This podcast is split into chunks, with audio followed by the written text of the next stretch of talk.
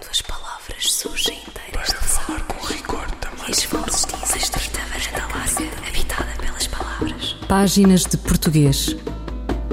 Um programa de José Manuel Matias, realizado pela Universidade Autónoma de Lisboa. Uma estrita varanda larga, habitada pelas palavras. Para falar com rigor da máquina do mundo. Quando as palavras surgem inteiras das águas e as vozes dizem os nomes na Casa da Língua. 17 de setembro é o Dia da Língua Mirandesa, cujo reconhecimento como idioma oficial do país remonta a 1999. Houve comemorações, palestras, visitas a escolas e atribuição de prémios a alunos da língua. O lançamento de Os Lusíadas em mirandês é um dos marcos da afirmação do idioma na tradução do especialista em investigadores Amadeu Ferreira. Em Miranda do Douro chega o eco e a presença da longa duração da história. Ele persiste, ele fala-se e canta-se. Há poucos dias, Portugal assinou a Carta Europeia de Línguas Regionais e Minoritárias do Conselho da Europa, que visa proteger e promover as línguas regionais e minoritárias históricas da Europa. Páginas de Português conversa com José Pedro Ferreira, linguista e membro da Associação de Língua e Cultura Mirandesa. Bom, Carta é um tratado internacional do Conselho da Europa, a instituição de defesa dos direitos humanos no continente europeu, que foi, foi criada para proteger, para promover a, a diversidade linguística, apontando diretrizes a seguir pelos países na gestão das regiões e das comunidades multilingües tradicionais. Portanto, a Carta é constituída por três partes. Uma primeira em que são explicitados os conceitos, o que é uma língua regional ou minoritária, não é essencial, quais são as regiões uh, abrangidas, e a Carta apenas diz respeito a línguas faladas tradicionalmente por uma dada comunidade ou numa dada região, uh, e tradicionalmente entende-se aqui há pelo menos 100 anos, isto é, não, a Carta não diz respeito aos desafios uh, levantados pelas comunidades uh, multilingües resultantes de migrações mais recentes, a carta tem depois uma segunda parte, essa segunda parte contém princípios gerais que os Estados que a subscrevem devem seguir para a proteção das suas minorias linguísticas, e depois uma terceira parte em que os Estados signatários e ratificantes se comprometem a adotar uma série de compromissos concretos eh, esses compromissos são selecionados por cada país, há um total de 65 compromissos possíveis, de que devem ser assumidos pelo menos 35 por cada Estado uh, signatário. Esse foi o, o, grande trabalho que foi feito, uh, foi a nossa principal intervenção neste processo. Portanto, a Associação de Língua e Cultura Mirandesa foi criada em 2002 e desde 2002 pela mão de Amadeu Ferreira, o seu fundador, que uh, desejava a assinatura e a ratificação da Carta e pugnava pela, pela, assinatura e ratificação da Carta por parte de Portugal. Ao longo de todos estes anos, uh, a Associação tentou fazer pressão junto das autoridades locais e nacionais para que essa adesão se uh, concretizasse e a grande dificuldade com que foi esbarrando uh, residia na dificuldade em fazer o estudo técnico. Quais seriam as medidas a adotar por Portugal, quais seriam as mais adequadas à nossa realidade, quais os eventuais custos, quais as consequências que poderia ter a adesão na nossa legislação, e, e esse trabalho uh, foi sempre difícil de fazer, foi sempre um entrave. Difícil porquê? Porque é um trabalho que exige conhecimento técnico e exige um estudo aturado daquilo que é a legislação portuguesa e daquilo que seriam as consequências da aplicação da legislação que diz respeito a comunidades e regiões Uh, multilingües num país que tradicionalmente se vê como monolíngue. A lei do mirandês existe, reconhece os direitos linguísticos uh, da comunidade falante mirandês desde 1999, mas é uma lei muito genérica, muito lacunar, que não uh, regulamenta na prática em domínios específicos da, do, da vida pública como é que é gerido o multilinguismo, como é que se gerem as comunidades e os espaços em que há mais de, mais de uma língua uh, a ser uh, aceite na comunicação com a administração. Esse trabalho foi então feito por nós, a partir do momento em que tivemos uh, na uh, Câmara Municipal de Miranda do Douro o atual presidente, Artur Nunes, que tomou este pleito como um desafio pessoal e no governo passámos a contar com o linguista João Costa, atual secretário de Estado adjunto e da, e da Educação, que, por, por, por via da sua formação e do seu percurso académico e da sua, dos seus interesses de cidadania, soube ouvir-nos, soube acompanhar todo este processo e soube dar-lhe a importância de vida Uh, o trabalho técnico foi feito por nós, é verdade, portanto, a avaliação das medidas mais adequadas a serem assumidas pelo, pelo Estado português nestes diferentes domínios, mas foi feito sempre em articulação quer com a administração local, na pessoa do, do Presidente da Câmara de Miranda do Douro, quer uh, no uh, Governo. E, por último, uh, há que destacar a atenção que tem sido dada à política linguística em Portugal pelo atual eh, Ministro dos Negócios Estrangeiros, Augusto Santos Silva, que nesta como noutras áreas tem uh, finalmente sabido uh, assumir algumas posições em nome do, do, do, Estado português que são conducentes à criação de uma política de língua. São passos ainda pequenos, comparados sobretudo com os de outras nações europeias, mas Uh, ainda assim muitíssimo significativos. Uh, e Portugal assinou esta carta há poucos dias.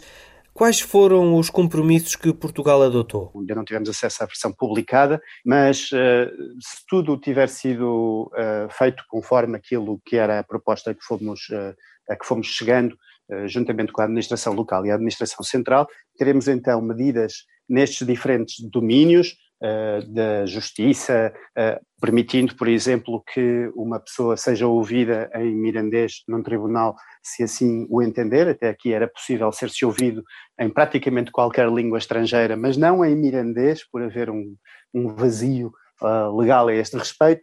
Que a comunicação com a administração local seja feita em mirandês a par do português e, portanto, que é uma pessoa que se dirige à administração local em mirandês seja dada uma resposta também em mirandês e, de forma muito uh, relevante, tem impacto no domínio da educação ao consagrar medidas que, em muitos casos, já tinham sido tomadas, já era, já era permitido ensinar ter uma aula de, de, mirandês uma vez por semana em cada nível de ensino, mas isso ainda não estava uh, sob a letra de lei e agora passa a estar e tem consequências muito concretas para a colocação dos professores, por exemplo. Até aqui, o ensino do mirandês, que apenas é feito como disciplina opcional Língua e Cultura Mirandesa e apenas nas escolas de Miranda do Douro, carecia a cada ano de uma autorização dada após a apresentação de um projeto concreto pela Escola uh, de Miranda do Douro e isso deixa de ser uh, necessário. Portanto, já, já houve uma afirmação por parte do Ministério da Educação de que serão tomadas, estão a ser tomadas as medidas necessárias para que deixe de ser preciso apresentar um projeto e que ele seja aprovado. A par disto, há outras medidas mais pequenas, como eu dizia há pouco, o, o, principal ganho está no reconhecimento daquilo que foram algumas conquistas conseguidas ao longo das últimas legislaturas e passam a estar consagradas num tratado internacional que Portugal uh, firma.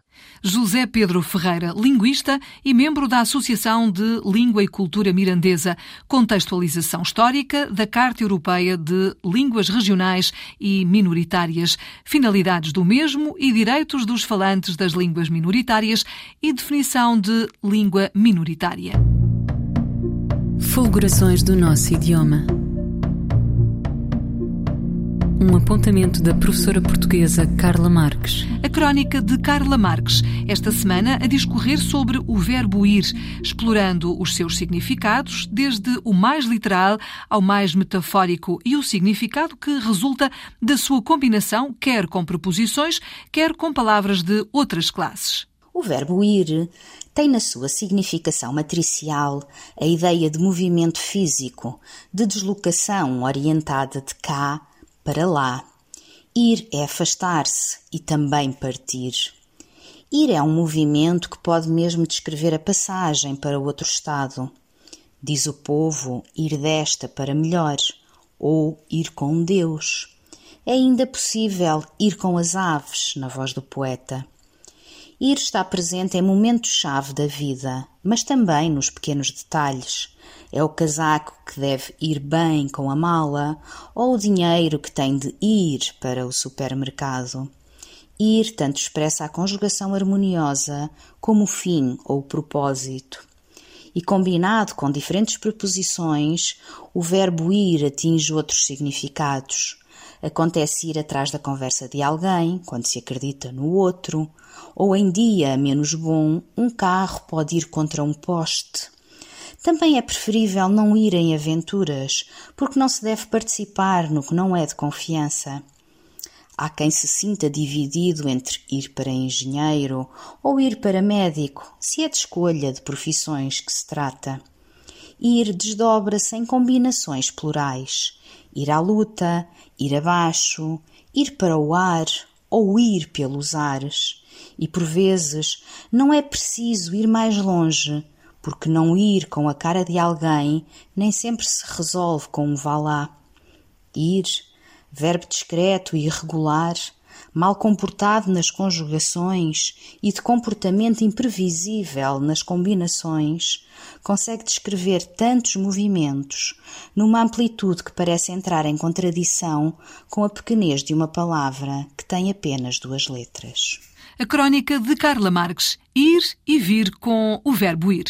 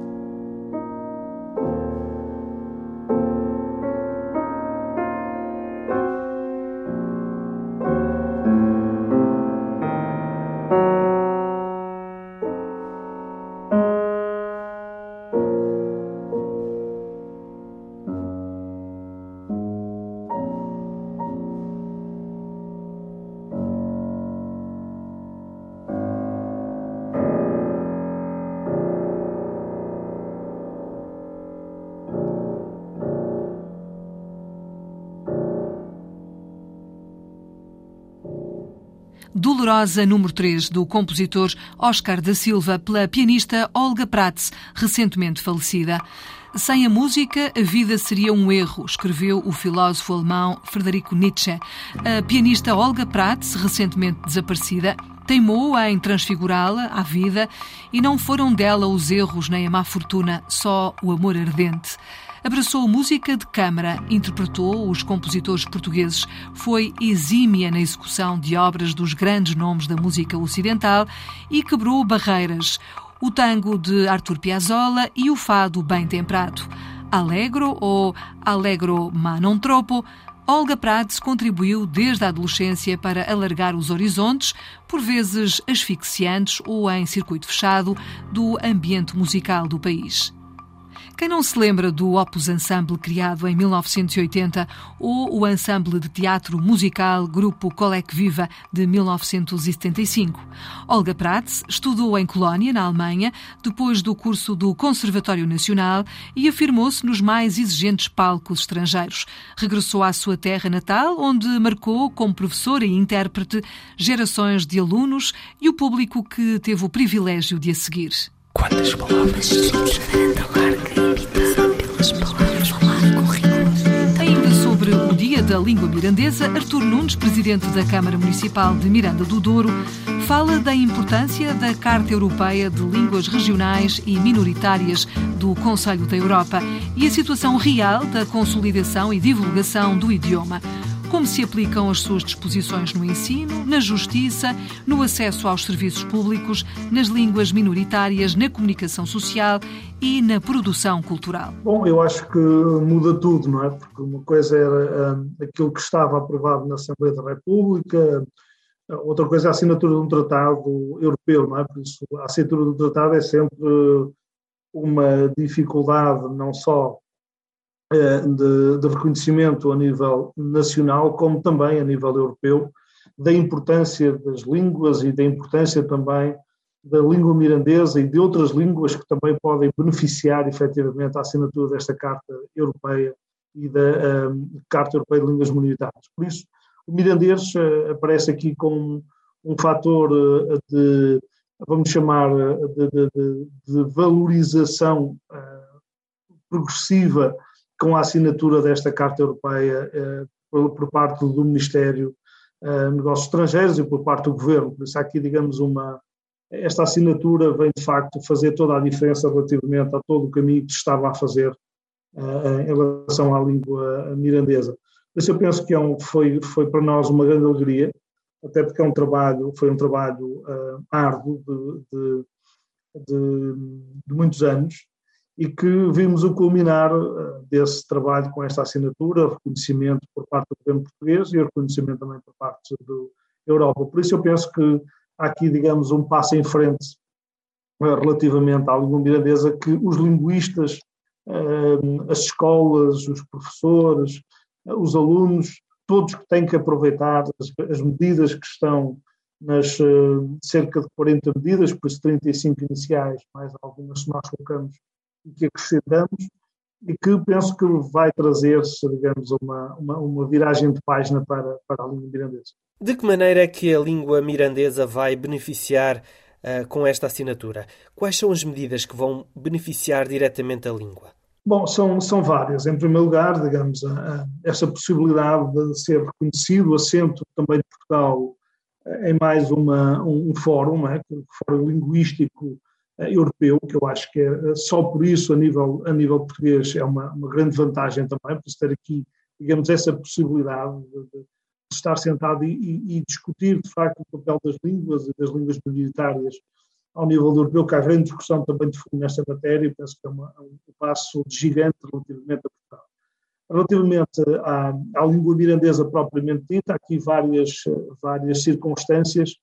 Primeiro, digamos, o reconhecimento por parte dos diferentes ministérios, é? refiro-me em primeiro lugar ao Ministério dos Negócios Estrangeiros, que foi o grande impulsionador e produtor, a questão do Ministério da Educação, a questão do Ministério da Justiça, da Igualdade, da Cultura, digamos, há aqui um conjunto de ministérios que uh, se empenharam também na assinatura e na proposta também da assinatura da Carta Europeia e que de certa maneira, também veem nas suas, nas suas novas competências através desta língua também um reconhecimento da importância de ter uma outra língua, uma língua, embora circunscrita a um território, mas claramente a importância de uma língua eh, diferenciadora do português, mas claramente impulsionadora de, de, de Portugal.